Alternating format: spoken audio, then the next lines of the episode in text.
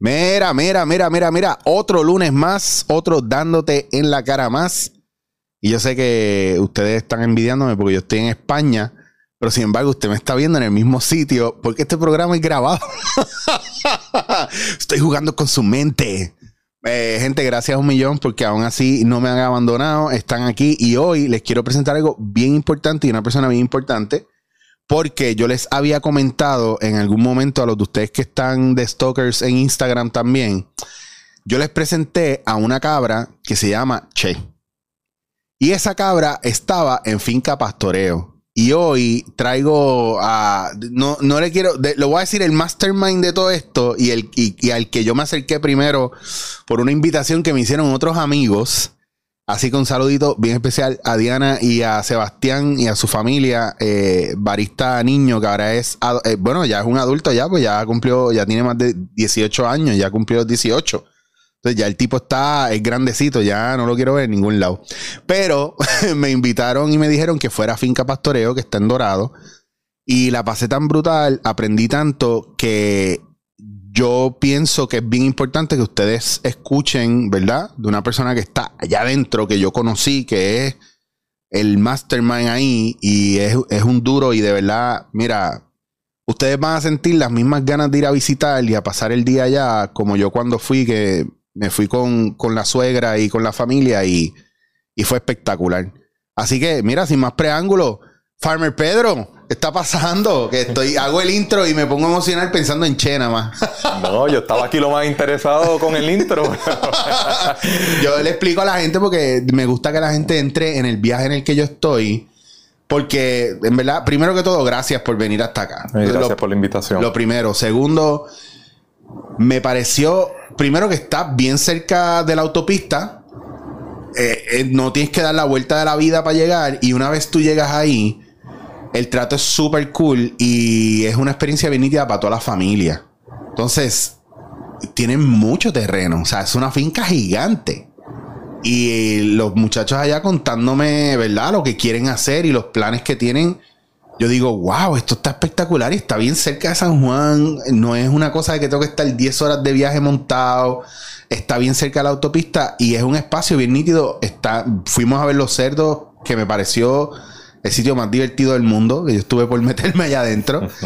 las gallinas como las tienen, ¿verdad? Y van moviendo las jaulas, todo, todo eso, la manera en la que están trabajando, los reciclajes, siembra, lo que le están enseñando a la gente y la tienda, donde puedes conseguir producto local. O sea, yo quedé loco, porque hace tiempo yo necesitaba como ese grounding con la tierra, bastante seguro, bastante, ¿verdad? Safe para el que está acostumbrado a la losa. Pues...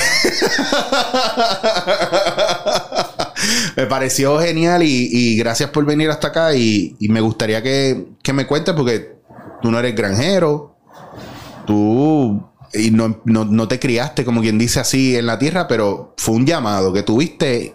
¿Cómo, cómo empezó eso? Para la persona que está loco por soltar la ciudad y meterse al campo. Cuéntame un poco de eso, por favor. Claro que sí, y bueno, y gracias otra vez por la invitación. Este, la verdad que todo esto comenzó eh, buscando a nivel personal eh, más nutrición para mi familia, para mis hijas. Y, ese tema resultó que, fue que resonaba muy bien con, unos amigos míos que se, se llama Raya Adorno y Ángel Adorno.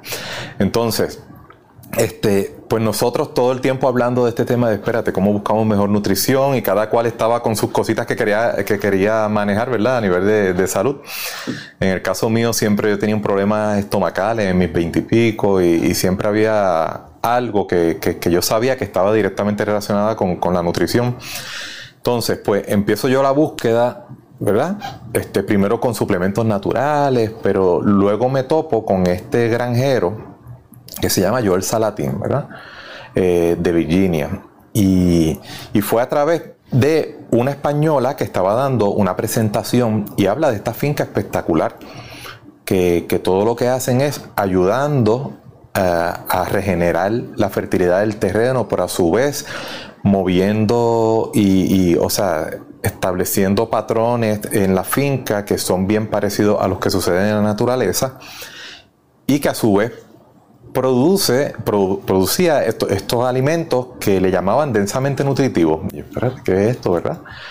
Y ahí es, me voy buscando quién es, qué, cuál es esta finca y quién es este individuo, este agricultor que se llama Joel Salatín. La finca se llama Polyface Farm. Y, ahí descubro lo que es pasture raised, que yo como mm. el término nunca lo había escuchado, que en este caso nosotros en español le decimos pastoreo, que es que los animales se, creen, se crían en pasto. Este, normalmente estamos acostumbrados que son las vacas o las ovejas, pero en este caso eran todos, eh, cerdos y gallinas, eh, ponedoras de huevo, gallinas de carne. Entonces, ahí este, me topo con este individuo muy carismático, pero me o sea, quedo fascinado con el tema de cómo al criar los animales están ayudando a regenerar la fertilidad del terreno que a su vez también están haciéndolo de una forma responsable que ecológicamente este, protegen el medio ambiente, que no hayan contaminaciones ni nada así. Eh, y a su vez eso hace que, que este animal tenga una dieta tan variada y diversa que produce un huevo o una carne densamente nutritiva. Que, claro, después eh, descubro unos estudios que se habían hecho en esos productos y, pues para establecer cierta diferencia, pues está el animal de corral, que ya a ese le tienen que dar un concentrado. Mm. pero no tiene acceso a más nada. En este caso, en, pastoreo se le da un concentrado, aunque se toma un poquito de cuidado en añadir unos productos adicionales, eh, que, que, luego los puedo mencionar, pero para seguir con mi historia, yo escucho todo eso, veo las diferencias y quedo fascinado con el tema y ahí empiezo a consumir esos productos que me dio mucho trabajo conseguir estas fincas. Eh, bien, son bien poquitas las que se consiguen eh, en Estados Unidos. Hay unos estados que tienen más que otras. Eh, yo estaba en... ¿Y en Puerto Rico había? Y perdona que te interrumpa ahí. ¿Había en Puerto Rico alguna o que tú conozcas? Que yo conociera en ese momento, ninguna. Ok. Ninguna. Entonces, en ese momento estaba viviendo en Estados Unidos, ¿verdad? No estaba en Puerto Rico. Y, bueno, pues estoy buscando hasta que las consigo a través de estos websites, estas bases de datos, y, son fincas pequeñas, voy, conozco a los agricultores, veo cómo lo están haciendo y empiezo a consumir sus productos. Quedo fascinado porque empiezo a corregir, por, en este caso, problemas que tenía del estómago. Y, a su vez, pues empiezo a integrarme con esa comunidad de esos agricultores y a ofrecer mis servicios como voluntario. Entonces trabajé en varias fincas eh, ayudándolo, ¿verdad?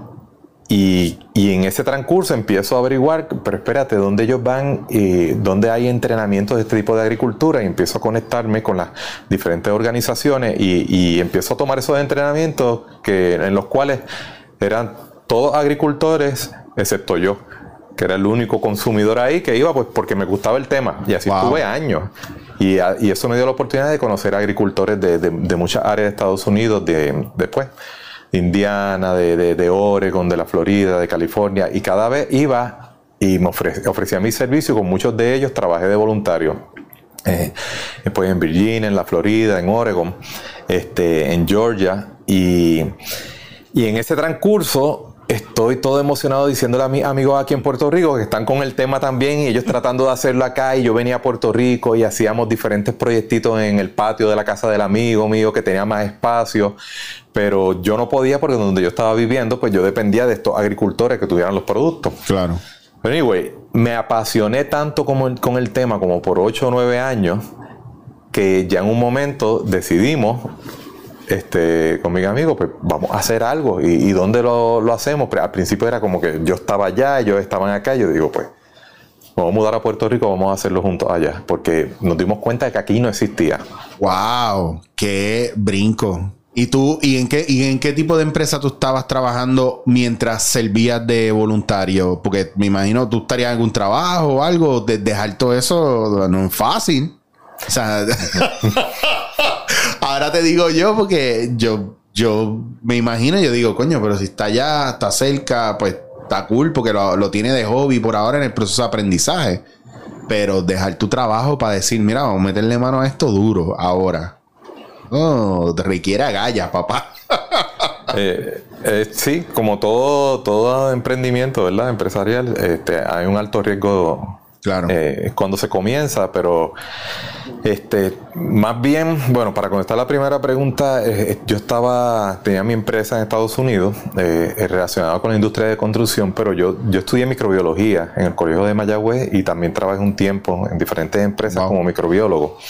Este, luego de, el, 96 ya, ya he estado involucrado en, en negocios propios. Entonces, este, pues sí, le agradezco el apoyo de mi esposa porque eh, no, no, no, pensó que me estaba volviendo loco. Cada vez que decía me voy a ir a trabajar a esta finca Virginia, voy a estar allá X cantidad de tiempo. Wow. Este, era como tomar una sabática casi de, mi empresa. wow, eh, qué fuerte. pero bueno, el apoyo fue increíble este, en ese aspecto. Y ella, eh, yo pienso que era, veía lo apasionado que estaba, ¿verdad? Y también estaba, veía este, los productos, o sea, todos notábamos la, eh, eh, la diferencia en, el producto que sostenía estos agricultores. Nos sentíamos que estábamos ayudando a, los agricultores locales, ya sea donde estuviéramos viviendo. Y este, pues eran productos que podíamos ver la diferencia. Bueno, te puedo dar hasta un ejemplo con mi mamá que tiene 87 años y tenía sus cositas y consumiendo estos productos también la ha venido espectacular. Entonces, pues, este, lo que hacía era que, decidí, decidía tomar ese tiempo, o sea, y uno pues lo ponía ahí, Sí, o sea, no necesariamente era que tenía el tiempo que podía. No, tú hiciste el tiempo, o sea, por voluntad, porque lo único que tenemos así que es, driven es la voluntad cuando queremos hacer algo y no nos lo podemos quitar de la cabeza. O sea, ahí tú, ese es el famoso call, lo, que, lo que se dice, ¿verdad? En el proceso de guion, el call to action o en la historia, el call to action del héroe, donde al héroe se eh, viene esta luz o esta motivación que lo lleva a una cosa en específico y te metiste ahí y lo hiciste. Te lo digo porque a mí me pasó con el café. Mí me volvió loco el café y yo tenía que saber todo lo que yo pudiera saber de café. Yo no me considero barista, no soy caficultor, soy un apasionado del café, pero para poder apoyarlo necesitaba saber todo lo que pueda saber del café, porque si no, que voy a apoyar una causa sin, sin saber, sin conocerla, sin, sin entenderla. Y está brutal porque es que se nota cuando tú vas a... Yo vi el video, subiste un video hace, no sé si fue hace como dos semanas. Estaban limpiando el silo para la comida nueva y te trepaste allá arriba. y, estaba, y yo estaba viendo y digo, este loco donde está trepado allá arriba. Pero pendiente a que no hubiera, ¿verdad? Residuos ni animales ni nada de eso porque ahí tú ibas, ustedes ponen la mezcla de la comida que le dan a, ¿verdad? A los animales que tienen ahí. Y, y, eso, volvemos a lo mismo. Va, el que nació haciendo eso, pues es una cosa. Pero el que va aprendiendo y se va involucrando con eso, porque es bien fácil poner chavo y no hacer nada. Y se lo digo porque lo he visto en todas las industrias. O sea, cuando a mí me ofrecen chavos por un proyecto y me quieren decir lo que yo tengo que hacer sin saber lo que, lo que hay que hacer, solamente porque pusieron chavo, a mí me preocupa.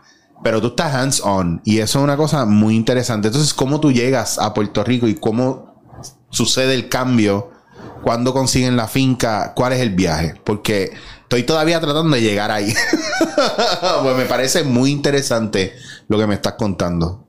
Bueno, pues mira, eh, este, mis amigos y yo estamos con la pasión, ¿verdad? Ellos están en Puerto Rico y yo estoy en ah, Estados Unidos. Eh, ambos adquirimos esta finca.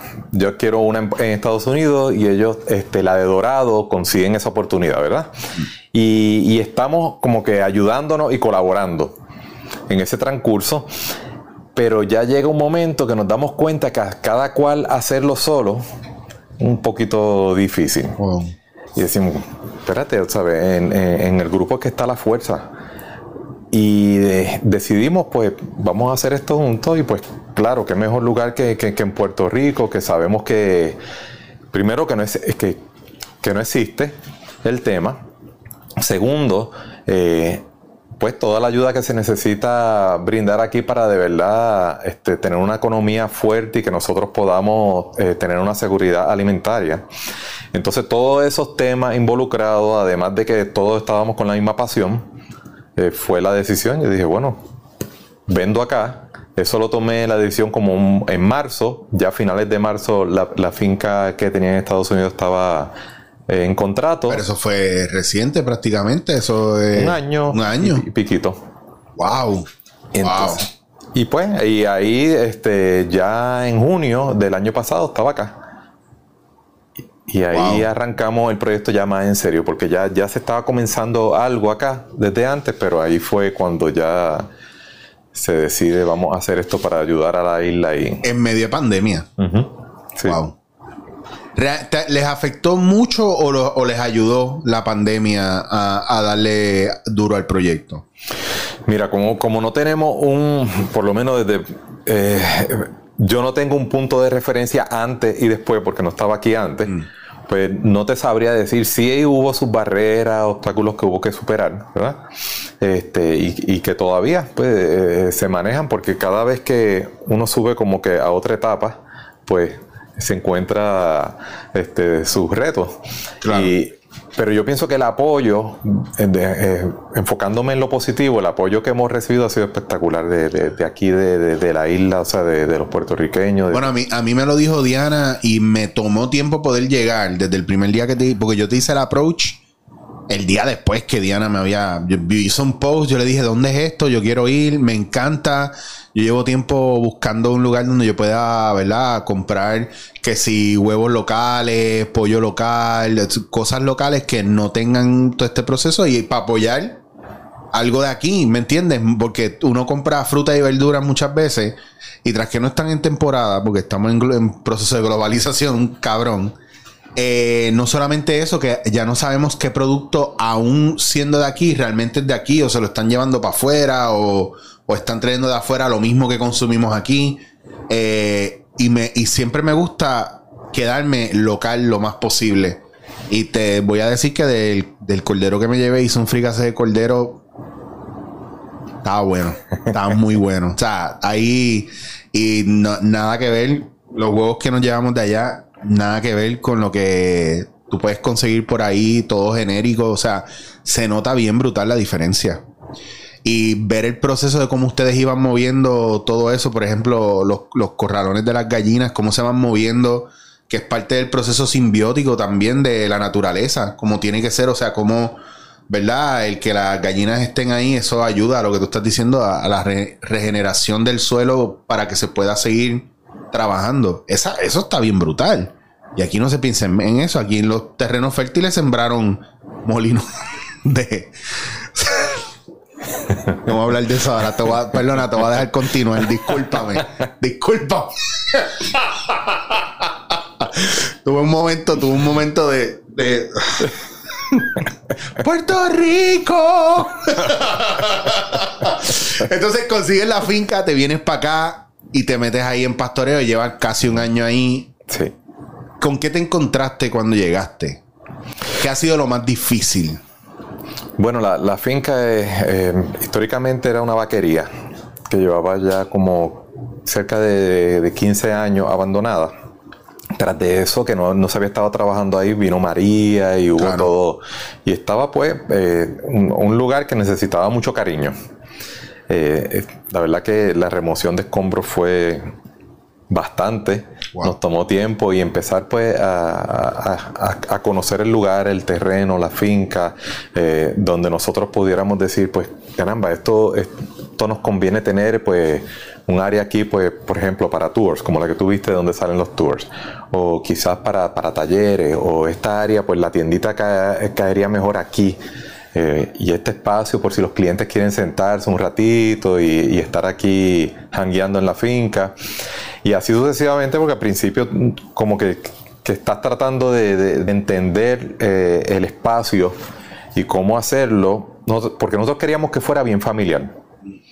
Y lo otro que queríamos es que la gente fuéramos inspeccionados por nuestros clientes. Casi siempre la gente depende de que algo sea inspeccionado por esta organización gubernamental o lo que sea, privada. Nosotros decíamos, pero no, vengan aquí, conozcan a su agricultor y inspeccionen y vean cómo es que, que se crían los animales que están consumiendo y se producen los alimentos aquí. Entonces, pues desde ese punto, pues estábamos tratando de que fuera eh, family friendly. Que fuera algo donde las familias van con sus hijos y sus niños y, quieran estar allí y, que sea su finca. Entonces, pues hemos ido poquito a poco. Claro, todo esto la llevamos, o sea, tú fuiste, todavía somos una operación artesanal, familiar, este, en el sentido de que tampoco todavía falta mucho trabajo eh, para conseguir eh, seguir desarrollándola. Eh, el objetivo que buscamos es, pues, que con el, el, apoyo de forma orgánica nosotros seguimos creciendo de acuerdo a, las necesidades que, que, se vean a nivel local. Y y pues no sé si expliqué bien, tú sabes lo que es pastoreo, para asegurarme que se entiende bien el concepto. Vamos a entrar en eso ahora porque, porque hablaste lo del pasture raised y la finca se llama finca pastoreo.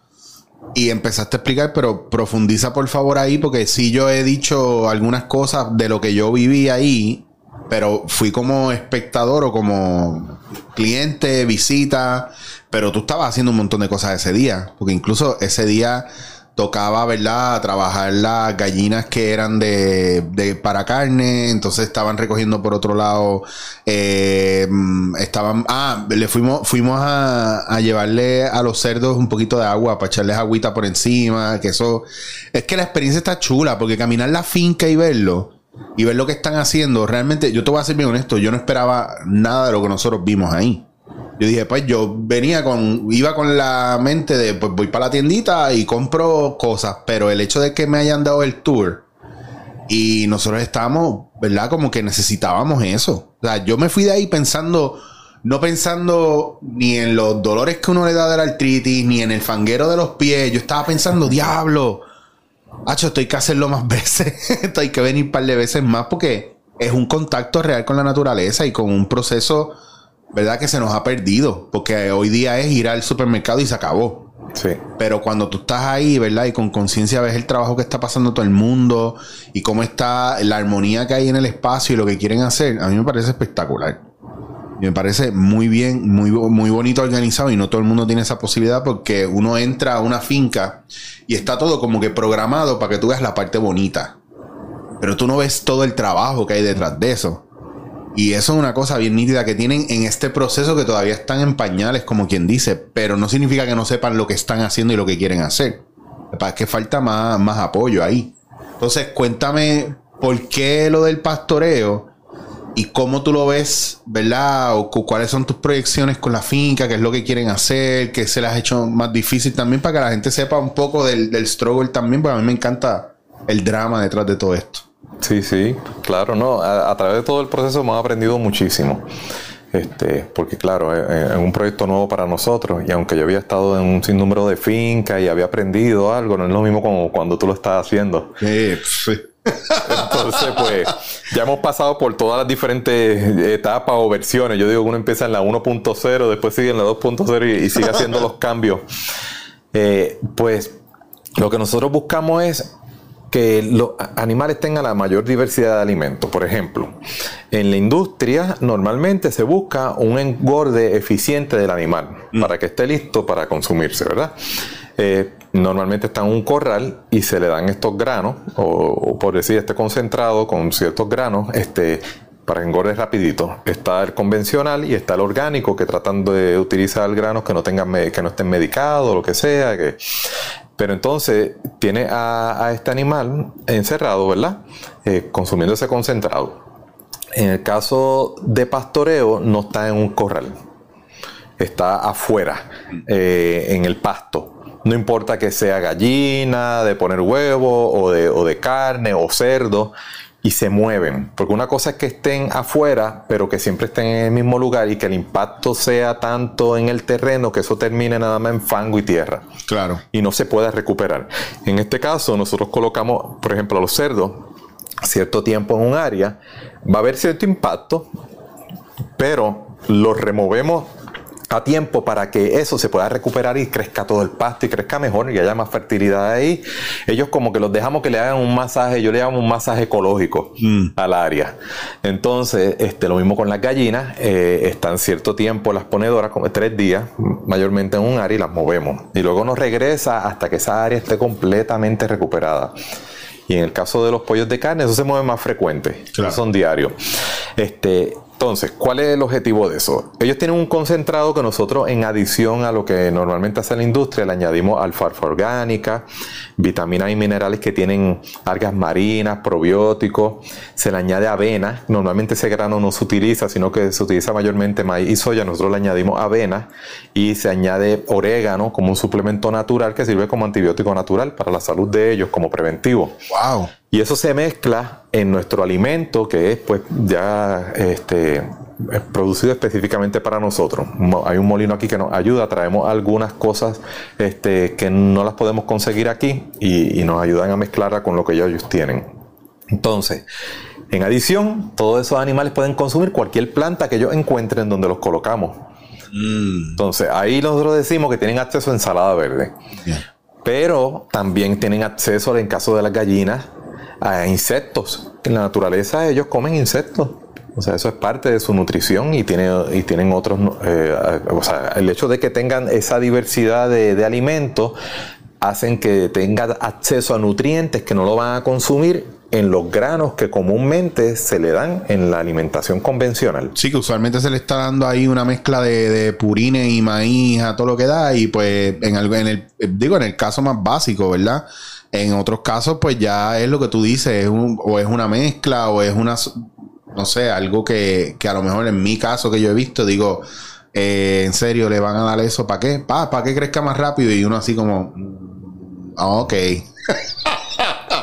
que es lo que estamos tratando de evitar ahora. Porque incluso en cualquier dieta te van a decir que si tú vas a usar un huevo o claras de huevo, que siempre busque los huevos más orgánicos posibles, porque son las que mejor, ¿verdad? Capacidad proteínica puede tener para ti, mejores nutrientes, que no tenga X o Y. Entonces, si le das comida GMO, whatever. O sea, es, es una historia bien grande de la cual aquí estamos bastante clean, bastante lejos de. Sí, nosotros pues claro, tratamos dentro de las limitaciones que tenemos también de lo que se puede accesar en Puerto Rico, hacer lo mejor posible y, y, tenemos proyectos para el futuro para nosotros inclusive producir los alimentos en la finca y ya tener o sea, algo pues de una calidad pues que no se podría conseguir de otra forma. Sí. Pero en este caso, para dar una diferenciación de orgánico y pastoreo, somos nosotros, eh, hay, hay ciertas similitudes, ¿verdad? Pero, por ejemplo, en orgánico, el animal no necesariamente tiene que salir del lugar. Puede estar encerrado en el edificio, accesando, por ejemplo, dos granos, que son los más comunes, que es maíz y soya, que es lo que le ponen en el concentrado. Y yo a veces pongo como ejemplo que eso es como tú colocar a una persona en un cuarto y darle pan y galleta orgánico. Es orgánico. Sí. Pero va a estar saludable comiendo solamente pan y galletas. Quizás si eh, engorda rapidito. Entonces, ahí es donde hay cierta limitación, que es verdad, no tienen químicos, este, tienen ese, ese concentrado. Eh, en el caso de nosotros, pues dejamos que accesen otras cosas que no se las podíamos colocar en un concentrado, que las pueden encontrar afuera. También hay un concentrado que nosotros tenemos un cuidado pues, especial que fue el que expliqué. Sí. Pero entonces yo diría que esa es la diferenciación entre nosotros y orgánico. Este, el, es la diversidad en nutrición que a su vez ellos van a pasar a su carne o al huevo que producen. ¿Dónde? Eh, y se han hecho estudios que los pueden eh, buscar, eh, se llama, la organización se llama Mother Earth o, Madre Tierra, que ellos han hecho ya estudios evaluando dónde es que está la diferenciación y sí se ve una diferencia en mayor vitamina A, D y E. las grasas cambian, menos colesterol, menos grasa saturada, más omega 3. Queremos más omega 3 este, en los aceites que consumimos y las grasas. Entonces, pues ahí es donde hay una gran diferencia. Quizás el huevo se parece a los otros, pero eh, se considera, y por eso es que se le llama densamente nutritivo, porque a nivel nutricional es donde cambia, pues por la nutrición amplia que tienen. Sí, y, la, y, es, y lo que hablamos, o sea, los animales cogen también, a diferencia de nosotros, que no tenemos las mejores... No, no, no escogemos muy bien nuestros alimentos porque nos dejamos llevar a lo mejor por lo que nos gusta más o por lo que nosotros sentimos que es lo que nos da la gana comer, pero cuando un animal está, ¿verdad?, en su hábitat y en su entorno, él va a escoger lo que, lo que para él entiende que es lo mejor. Entonces, si tú tienes una gallina que está comiendo no solamente lo que tú le estás dando, sino que está pastando y también está comiendo los, los insectos, que es parte de su hábitat, pues obviamente va a tener las cosas que necesita. Entonces, por ende, yo me estoy llevando una comida que no está adulterada. Cuando vengo a la mesa, no está adulterado con químicos o con, o con hormonas para que crezcan, no está al natural. Exacto. Y eso es una cosa, pues que a veces la gente no entiende, pues porque siempre vamos para lo más barato. Pero es que para que eso sea más económico, también nosotros tenemos que empezar a generar una cadena de, de producción donde nosotros también nos volvamos activos en ese entorno. Que ahí ahora vengo yo en plan metido de afuera. O sea, que, que ¿Qué puede hacer la gente por, por, pastoreo para ser parte de ello, visitándolo? Hay programas de voluntarios. Yo sé que las muchachas en lo de permacultura, ¿sabes? También están bien al día con eso, que, fueron quien me, quienes me recibieron allá. Y me presentaron a Che y me hablaron de todo el proceso y todo lo que estaban haciendo. Y yo estaba tan abrumado que yo decía, pero ¿cómo ayudo? Dios mío, hay tanta cosa para hacer y tan poco tiempo. Está brutal. Mira, las puertas de Finca Pastor están abiertas. Nosotros desde un comienzo queríamos como crear una tribu. O sea, nuestros clientes no los consideramos clientes, sino que son parte de la tribu de Finca Pastoreo porque nos están apoyando y a su vez nosotros tratamos de apoyarlos a ellos en su nutrición y en su salud. Este, las personas que vienen y quieren trabajar como voluntarios también tenemos los brazos abiertos y los recibimos y, todo depende de acuerdo a lo que se está haciendo ese día, eh, lo que hay esa semana. A veces vienen voluntarios y no. Va a ver que yo voy a utilizar la palabra cosechar cuando eh, con los animales también. Casi siempre la utilizan con las plantas, pero para nosotros, pues tú sabes, plantas y animales son seres vivos todos. Entonces, los animales cuando los cosechamos, pues este, vienen personas que quieren ayudar en eso y aprender. En este caso son eh, las gallinas o los pollos parrilleros, los que hacemos en la finca. Los demás se llevan a, ya a plantas pues, que son inspeccionadas por el USDA, pero eh, tenemos cierta inspección que nos permiten con los pollos eh, procesarlo en la finca eh, o cosecharlo. Entonces, este, lo, lo, otro que nos pueden ayudar también, hay algunos proyectos que tenemos de, de siembra y este hay proyectos en la finca con las facilidades físicas a veces que necesitamos ayuda, ¿verdad? Eh, y ya sea las tareas también que se hacen diariamente, alimentando los animales, recogiendo huevos, lavando huevos, o sea. Que lo, vi que eso también es un trabajito heavy. Eso es heavy, heavy, heavy. Y las ponedoras que eso no, no, eso no pone cada dos meses, eso pone todos los días ahí. Todos los días. ¡Wow! y, cómo ha sido, verdad? Aparte, porque ustedes están ahí y, tienen esta tribu de gente y, este corillo de gente que colaboran con ustedes y están los, los de ustedes ahí. Hay otras fincas u otros agricultores que ya son panas, se ayudan entre sí. ¿Cómo ha funcionado eso entre, entre ¿verdad? la comunidad de agricultores y gente alrededor? Porque aparte de la finca de ustedes, hay una que otra, ¿verdad? distanciadita, pero por ahí hay más, ¿no? Sí, hay unas cuantas fincas que ya nos hemos visitado y estamos en comunicación cerca. Por ejemplo, una de ellas es Finca Noa, que ah, está colaborando con nosotros y tienen un espacio en Finca Pastoreo que, le decimos el espacio de Finca Noa y ellos tienen algunos proyectos ahí que están haciendo de siembra y también de educación. Entonces está Permanatura. Permanatura, ellos eh, tienen también su espacio dentro de Finca Pastoreo que se encargan de todo lo que es agroeducación, agroturismo y, hacen algunos talleres también de educación y están trabajando con un bosque de alimentos que, están en pañales, pero que eso es uno de los proyectos a largo plazo. Entonces, también apoyamos muchos agricultores locales. Nosotros, por ejemplo, traemos a la finca pique que lo produce un agricultor de, Barranquita. Tenemos Finca Noa produce un pique que lo mezclan con parcha, que es delicioso. Ah, sí. Tenemos eh, varios apicultores que trabajamos que, con ellos que nos traen miel. Yo me traje miel de allá. Sí, obligado. Exacto. Tenemos este, también agricultores que, que, por ejemplo, traen, ah, producen unas salsas con lo que ellos cultivan o producen sofritos eh, y todo eso. O sea, estamos... Eh, pues como te dije, creando este espacio donde también todos estos agricultores puedan entrar a, las líneas de comunicación que ya hemos hecho con, clientes, ¿verdad? Que, nos conocen y puedan exponer sus productos ahí también. Entonces, pues todos esos, eh, esos productos que tenemos en la tienda o, en la tienda online, no son solamente los que nosotros producimos en la finca, son de muchos otros agricultores que ya nos, hemos contactado y, bueno, y, si hay algún agricultor que escucha este programa y quiere contactarnos, pues por favor, que lo haga inmediatamente porque queremos seguir apoyando la agricultura local y los artesanos locales. Y eso es bien importante porque a la larga, cuando vienes a ver, una cosa que se ha perdido a través de los años es el, el sentido de comunidad. Y por ejemplo, si yo puedo ir a un sitio como yo te estaba comentando, ahora yo estoy, digo, mientras estamos grabando esto, no. Pero cuando esto salga, yo, yo, sé que lo que pasa es que el tiempo todo corre, ¿verdad? A la vez, pero ustedes no están ready para esa conversación. Yo estoy ahora mismo en Barcelona mientras estoy hablando con ustedes de esto.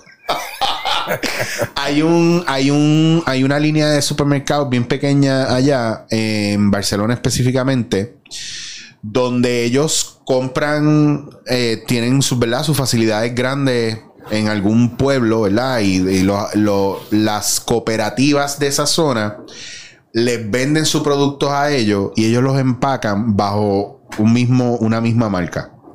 Entonces, en esos centros de distribución, también ellos cocinan y preparan alimentos que, qué sé yo, que on shelf pueden estar 3, 4 días y los van mandando a los diferentes supermercados de la zona donde que son de ellos mismos que venden solamente producto local. Mm. El supermercado puede ser igual y un poquito más grande que, el, que la tienda de ustedes, por ejemplo, pero una cosa de nada. Con varias neveras, varias góndolas, tampoco mucho. Simplemente lo que ellos pueden vender de la producción de sus agricultores. Entonces, el agricultor de esa zona hay una cooperativa de 15 personas que tienen, cada uno tienen su, qué sé yo, su, su oliva y, hacen aceite de oliva. Pues ellos llevan todo el producto y se envasa con el nombre de esa marca porque ellos le compran a ellos, ¿verdad? El producto, pero es de esos agricultores de esa zona. La carne es de, de esas vacas o de esos vacunos que están en esa zona que pasaron por el matadero, ellos trajeron el producto, lo inspeccionaron, lo cocinaron o lo empaquetaron así crudo y lo venden bajo esa marca. Pero es una cooperativa que, que, aunque están en un área, y a mí me pareció súper interesante, y donde yo estoy, donde yo vivo allá, donde yo me quedo allá, yo tengo uno detrás de, de mi apartamento. yo bajo y me meto ahí porque siempre el producto es fresco. Entonces, cuando ellos quieren hacerle el producto, como eso lo que dura son dos o tres días, el mismo día por la tarde, casi a dos horas antes, una hora antes de cerrar, bajan el precio de todo para que se acabe. Mm. Entonces, ¿qué hace mucha gente? La gente se lleva lo que necesita y todo, pero después a veces vuelven por la noche y compraron su almuerzo de ahí o compraron su cena de ahí. Y ya la gente sabe. Entonces, es, algo que se va moviendo y permite que haya una cadena de distribución, no solamente de producción local, sino de distribución, y la gente lo apoya. Porque son, no, no es el mega supermercado, son mercados pequeños que atienden la necesidad de esa zona con productos buenos local. Y muchacho, y es un palo, porque ahí tú tienes desde granos, oliva, vino, aceite, whatever you need, you have it.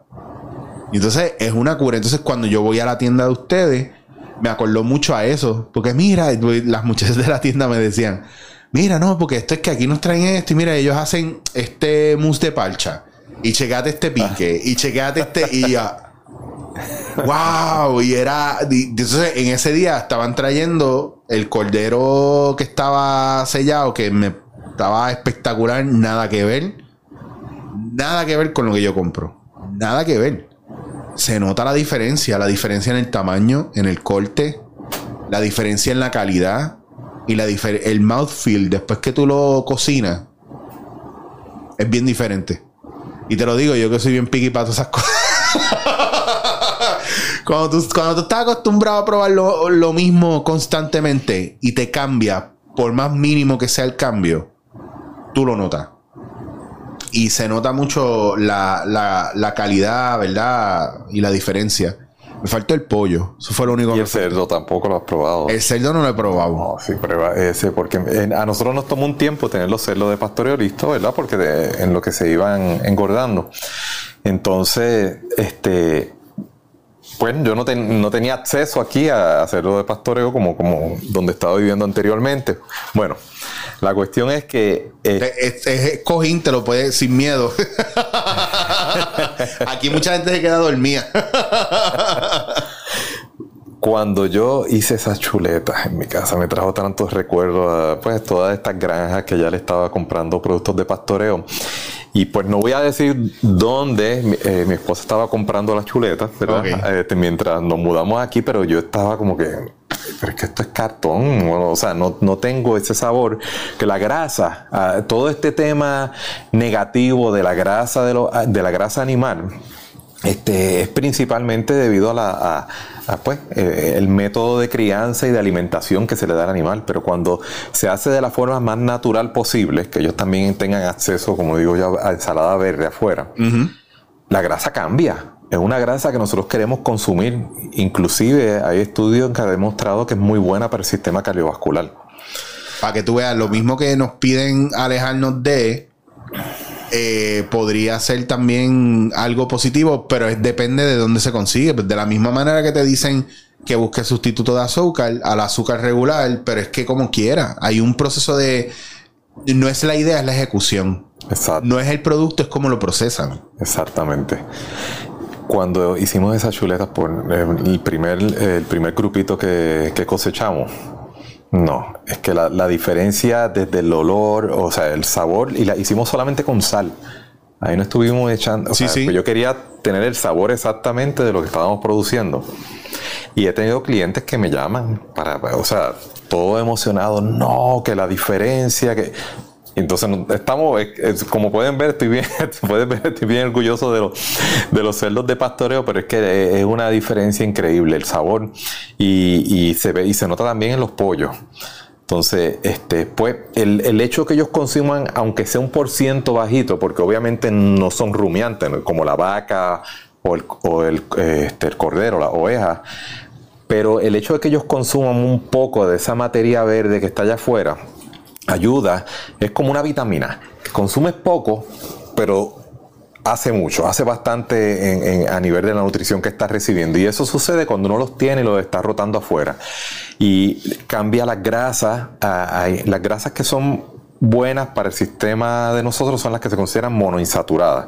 Pues eso se ve un cambio en los estudios que han hecho de poliinsaturada a monoinsaturada. Pues, ponerlo más simple, pues eh, es decir, el omega 3 que mucha gente consume eh, en, suplementos, pues mira, en estos alimentos aumenta el porcentaje de omega 3.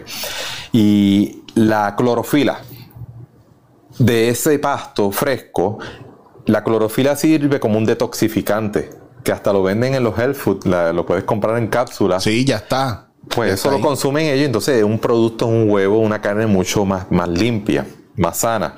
Y ahí es donde está la clave también en, todos estos temas de, salud que existen hoy en día. Si vamos de verdad, ¿cuál será la causa? ¿Por qué la gente está teniendo todos estos problemas de salud?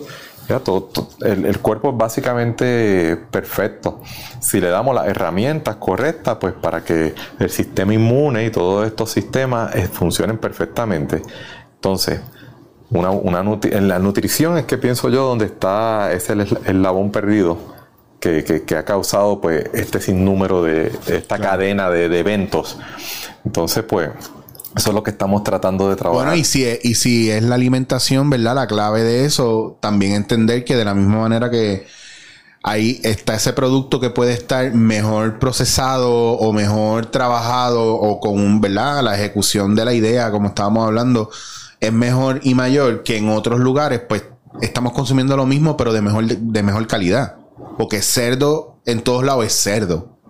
Pero cómo se procesó ese cerdo, cómo se crió ese cerdo, qué comió ese cerdo. Pues entonces, claro, si tú eres lo que comes y lo que te estás comiendo come otras cosas, ¿qué está comiendo eso eso otro, ¿verdad? Que pasa con el pollo y con las famosas hormonas dentro del pollo, eh, que pasa con las vacas y la leche y con todo en ese proceso que como no, no se hace el natural en muchos aspectos, lo que hablábamos de la leche ahorita. Yo estando allá en Galicia, por allá, por, el Cantábrico, por allá arriba, que un día me dieron un vaso de leche y yo lo probé y yo dije, ¿esto qué es? Y leche. ¿Y de qué vaca? De esa que está ahí esta mañana lo ordeñamos. Porque yo he estado bebiendo toda mi vida. pues esto es mantequilla pura. un sabor, una cosa. eh, eh, era, bueno, cuando suculento, o sea, no me cabe otra palabra para eso. O sea, era rich, era, era como, wow, ¿qué, o sea, ¿qué, qué es esto? Y, tú lo notas y, puedes, y, sientes, ¿verdad? La vida ahí. Y, un problema bien, bien brutal de, de la gente hoy día, que las enfermedades que tienen son por la ingesta de cosas que ya están contaminadas por algo. O sea, tienen un, perdonando, ¿verdad? Pardon my French, un descojón en el sistema, ¿verdad? La flora intestinal, eh, todo lo que tiene que ver con gastritis y todas esas cosas, todo lo que tiene que ver con lo que consumen y, y el sistema está súper eh, ácido. Entonces también el proceso de alcalinaje, o sea, la gente no está viendo esas cosas y, y la buena nutrición ayuda a balancear eso. Y más ahora en momentos de, de que está el COVID, que tú te puedes vacunar o no, pero es bien importante también que tú puedas reforzar con una, una alimentación sana y que tú tengas lo que necesitas.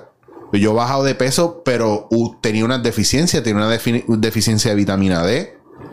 Hubo momentos donde estaba la, la hemoglobina bien baja y, y yo comiendo bien. Pero entonces no estás atendiendo las faltas del cuerpo. Eh, necesitaba más omega 3, que no lo estaba teniendo. Estaba comprando pollo congelado. Ah, pues pechuga clara, pero no son las mejores. O sea, no es la, la de mejor calidad.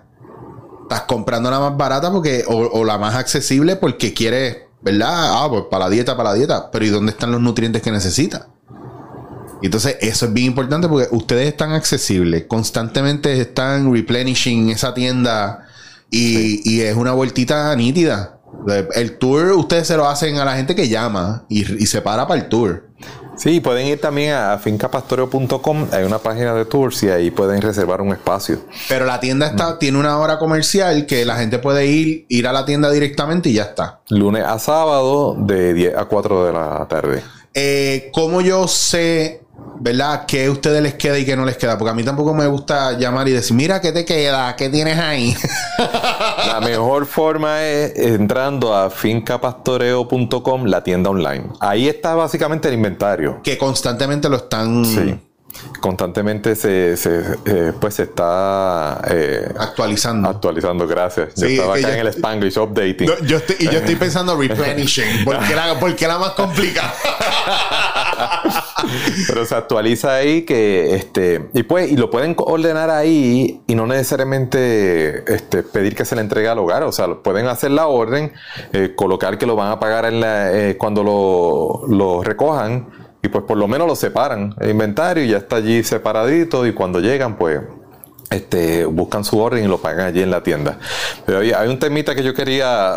eh, Tíralo, porque tíralo. Picaste, picaste ahí. Me encanta, tíralo. Este, con respecto a la leche, pero mira, en esencia, lo que hacemos en Fica Pastoreo con todos los productos es tratar de ofrecer un producto que, que- que sea fresco, es aquí local.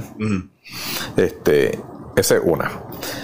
Pero lo otro es pues tratar de que tenga lo min- eh, mínimo, si podemos llegar a un 100%, por- 100% de, de, de que no hay- de que hayan este, cero productos que no sean naturales. En este caso, pues, por ejemplo, podría haber una, este, qué sé yo, en los suplementos de, de vitamina algo artificial y nosotros tratamos de eliminar esas cosas lo más posible eh, y que no tengamos, pues, químico en general, sí, ni tú- para la finca ni para nada. Tú que estás bregando con lo, también con lo que tienes aquí, porque la realidad es que hay cosas Exacto. que aquí no hay o son muy caras en este momento buscarlas porque no tienen la popularidad, porque no se ha hecho popular aún. Hasta que no se hace popular no, es, no está accesible y eso estamos claros con eso. Y en eso pues estamos trabajando y hay unos proyectos que vamos a continuar para mejorar eso. Y este, la tercera es que se le dé la mejor nutrición a ese animal que se está criando para que esa nutrición pase a la carne y al huevo, o sea, lo la mayor diversidad. Claro. Y esos son los tres elementos que nos enfocamos. Pero entonces, para entrar al de la leche, solamente menciono algunas cositas. Eh, eh, la leche, pues claro, es como todo lo, lo natural, lo consume exactamente como viene de la naturaleza y pues va a tener este todos estos principios activos que se pueden alterar en el procesamiento. En este caso la leche se pasteuriza, es que se calienta. Eh, cuando se pasteuriza, eh, se matan los probióticos, que son eh, bacterias beneficiosas para nuestro sistema digestivo, ¿verdad? También se denaturaliza unas enzimas digestivas que ya vienen en la leche que nos ayudan a digerirla. De naturalizar es que cambia la composición de la molécula de esa, de esa proteína o esa enzima. Y al cambiar, ya eso el cuerpo como que la percibe diferente y ya no tiene la misma función que tiene de forma natural. También las proteínas que nos nutren de la leche, también al calentarlas se denaturalizan, que cambia esa composición y se nos hace difícil digerirla. Aparte de que cambiamos la enzima digestiva que ayuda a digerir esa proteína, pues tampoco en la forma que nosotros digerimos sin utilizar eso se nos hace más difícil. Y ahí vienen los problemas de la leche. Entonces, si consume algo exactamente así, o sea, que se, llevaron eh, las medidas sanitarias para que esa ubre esté bien limpia y todo eso y se enfría rápido esa leche, esa leche te puede durar dos y tres semanas. El proceso de pasteurización es cuando viene que, va a llevarse, qué sé yo, se va a traer leche de, por decir, Estados Unidos, o se va a traer, se va, se va a estar transportando leche eh, eh, a través de, de, distancias muy largas, pues quizás ese proceso sería necesario, pero va a perder todas estas cualidades nutritivas. Y en el pasado, pues habían problemas de transportación y tecnología y mantener ese, ese producto a temperatura. Yo creo que hoy en día ya eso está bastante bien manejado, pero se ha seguido con ese automaticismo de que se tiene que pausterizar. Mira, si, el, el, agricultor tiene una buena medida aséptica o sanitaria, donde se colecta esa leche en un ambiente limpio, se enfría inmediatamente. Eh, aquí en Puerto Rico, por ejemplo, para nuestro uso, que no, no, no, es una nación tan grande en el sentido de distancias que se tenga que transportar, se podría trabajar con, leche cruda este, sin ningún problema. Este, pero bueno, ya, ya se crearon esos sistemas y, A mí me encantaría conseguir leche cruda aquí. Y, y, eso yo me imagino que ahora mismo tiene que ser como un del underground. Bueno, tú puedes tener tu vaquita. Sí. Nadie te va a quitar el derecho de tener tu vaquita y ordeñarla, pero ya sabemos, pues. Sí, pero yo te voy a ser bien honesto. En la vida yo había probado una leche tan brutal como la que me sirvieron ese día ahí. Porque te lo, de verdad, yo todavía, al sol de hoy, yo, en la pandemia yo dejé de beber leche. Y entré en la leche de avena para el café, porque no me afecta el sabor del café. Incluso se me fueron los. Yo tenía una sinusitis y unos problemas, ¿verdad? Respiratorios que tienen que ver con. con tenían que ver mucho con la leche y pues con el procesamiento y lo que tienen y las hormonas y whatever. Pero la mucosa, el, o, o genera más o es lo que te afecta. Y a mí se me estaba tapando todo. Y empecé a consumir la de avena y ya está. Pero recuerdo todavía el sabor mantequilloso que tenía esa leche que yo me bebí por allá por casi llegando a, por, por, Gijón, eso en Asturias, perdón, no era Galicia, es, Asturias. Espectacular. Que si alguna vez usted tiene, no tenga miedo, si alguna vez alguien le dice, pruébate esta leche directamente de la teta, eh, de la ubre, a un vaso, o que se lo den que está acabado el deñal, yo diría que se atreva a probar, aunque sea, aunque sea un poquito, para que usted note la diferencia, porque de verdad una experiencia bien loca que aquí en Puerto Rico yo no he visto en ningún lado y si hubiese, tírenme rápido si saben dónde hay, porque yo voy para allá de calle. Porque a mí me gusta y porque también nosotros tenemos que empezar a entender cómo funciona la naturaleza y no ser tan picky. Todo al sol de hoy, yo voy a un supermercado en otro país o un supermercado en un mercado normal en otro país y, las frutas y las verduras todavía tienen hasta, por ejemplo, los mushrooms tienen su, tierra. ¿Me entiendes? Y tú dices, ah, coño, pero no lo limpia. Sí, pero es que todo lo que estamos comprando está bien perfecto. Que casi parece que no lo dibujaron ahí. O no lo hicieron de foam ahí. Entonces, cuando yo lo veo así con tierra y yo lo tengo que limpiar, hay, un, hay una satisfacción de yo pensar, coño, todo acabó de arrancar de ahí, qué bueno. O de ahí al lado. De ahí al lado. Que no viajo cientos o miles de millas. O que no maduro en un contenedor en un barco. Y que todo el mundo. O con etileno. Ah, callado. pero no, pero eso, pero ve, esas cosas, después yo te tengo que traer a hablar de esas cosas. Eh, eh, Pedro, yo te voy a dejar ir tranquilo para hacerte otro café antes que te vaya. ah, oh, ah eso está bueno. Pero no sin antes pedirte, obviamente, que, que invite a la gente de nuevo y que nos digan los nos digan los contactos de Finca Pastoreo para que la gente vea la posibilidad de no solamente ir a visitar y estar el día allá, sino que si están por el área y quieren comprar algún producto local, ya sea alguna carne que ustedes puedan tener ahí, eh, o productos de otra finca, o My Weapon of Choice, huevos de finca pastoreo, que eso ahí no falla. Eh, que es bien importante y que ustedes los limpian y los cuidan bien y, y que pueden hacer el tour para saber cómo cogen las cosas y cómo las trabajan. Y usted sabe y ya es con conciencia. Ahora, que usted quiera ir de voluntario, pues sería un plus. Porque mano de obra hace falta. Y ahí y va aprendiendo, claro, no es que usted tiene que saber, ahí le van a enseñar también dentro de las tareas que hayan. Pero como damos otra vez los números de contacto y el Instagram, porque ahí ustedes también están full. Todo el tiempo están, tan, tan, tienen, you're on top of your game con las redes, por lo menos. Por lo menos Instagram, eh, con todo el trabajo tratamos de mantenerlo bien, al día. Y, claro, todo lo que sale en Instagram también se pasa a Facebook. Eh, pero sí estamos bien atentos este, a, todos los comentarios o preguntas que, hacen los que nos están siguiendo. O sea, que se van a dar cuenta que hay una comunicación directa con nosotros. Constantemente. Eh, bueno, eh, la tienda online es fincapastoreo.com. Ahí pueden pedir para recoger en la finca o para que se le entreguen en el hogar. Fincapastoreo.com. ¿Hasta dónde llegan ustedes? Porque no me digan. Toda la isla. ¿En serio? Sí. O sea, pero ustedes tienen una ruta que está scheduled, ¿verdad? Me imagino que si tú quieres algo, pues tú dices, pues los jueves bajamos para esa zona. Pues, entregamos en toda la isla, martes y viernes se entrega. Wow. Toda la isla. No importa de dónde nos Detalle, ojo, muy bien. Entonces, este, pues como dije, pueden, pueden recoger en la tienda o eh, este, también, eh, por ejemplo, los huevos, hasta ahora solamente los huevos están disponibles en Freshmart y en la Hacienda. Mm, bien. Sí, y entonces, este, los tours pueden entrar también a fincapastoreo.com en el área de tours y ahí hay un área donde pueden este, hacer el, eh, schedule. colocarse, porque hay espacios, eh, cierta cantidad de personas que se permiten por, por, horario.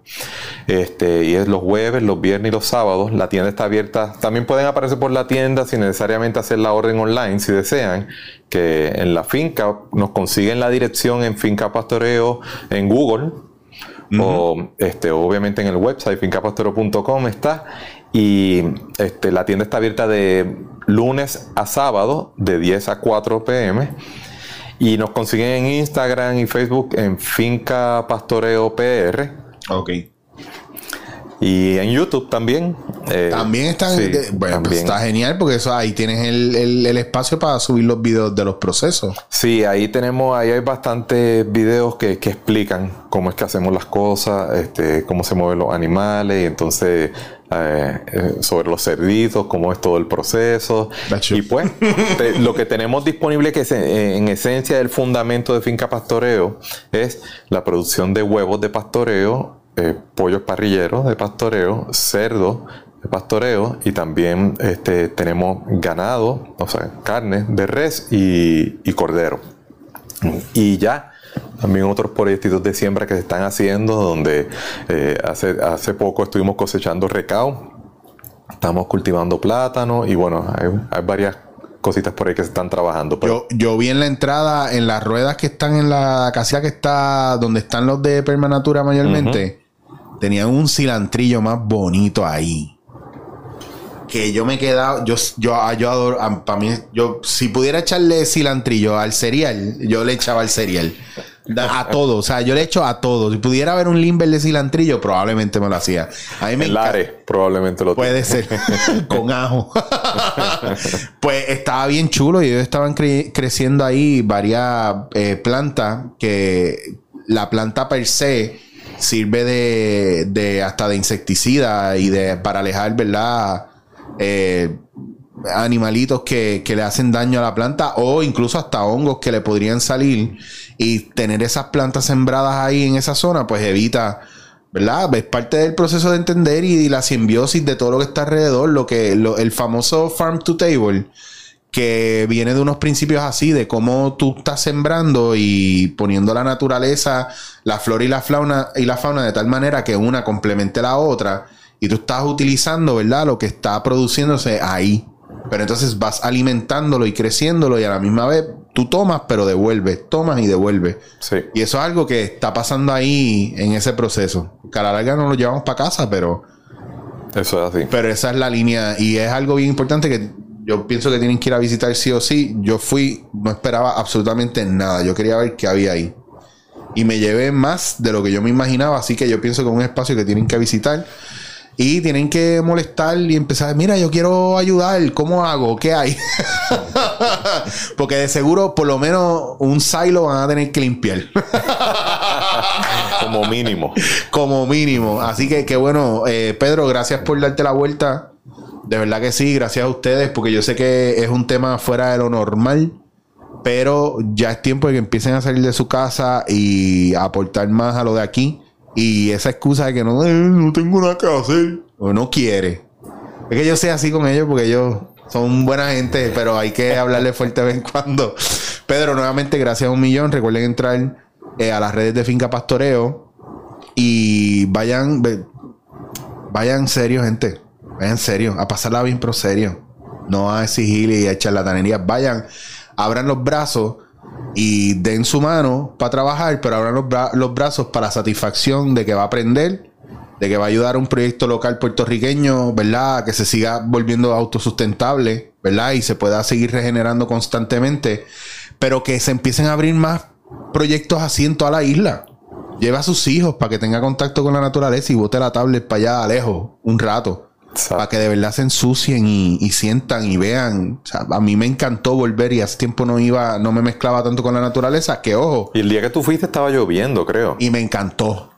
Me encantó porque yo dije, este es el día y cogimos un aguacero para llegar. Cogimos el aguacero de la vida para llegar, pero cuando llegamos ahí, chispió dos veces. Pero nosotros nos caminamos eso para arriba y para abajo. Los tenis los metí a la, a la lavadora y ahí están guardados para la próxima visita. Pero los cerditos estaban bien happy. Las gallinas se veían ahí en su punto on point. Che nos acompañó para arriba y para abajo en toda la. en- en- Ay, Che ahora tiene un amigo, que se- una amiga que se llama Pecas. Y porque Che no quiere estar con la manada de ovejas. Ajá. Él quiere estar con, con nosotros. Sí. Entonces, pero para dormir decíamos, caramba, no puede estar solito, no quiere estar allá con su grupo y le conseguimos Pecas. Ahora. Eso está bien. Me encanta, pues entonces tengo que ir a conocer a Peca también. Claro. Cualquier, este, ¿verdad? Coincidencia con la realidad. Ustedes conocen en los medios a un Peca y a un Che.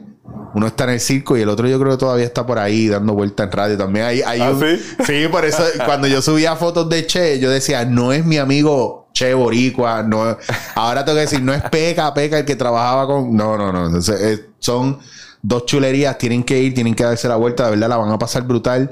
Eh, lleven, hid- hidrátense, lleven su botella de agua. No dependan de, de nada, aunque ustedes tienen facilidades ahí, pero no vayan con la libertad de que usted va a ver, va a estar y no se vuelve un estorbo, al contrario, vaya a dar una mano y aprender para que usted vea, la va a pasar brutal, se lo aseguro. Hágame caso. Así que vayan a fangarse.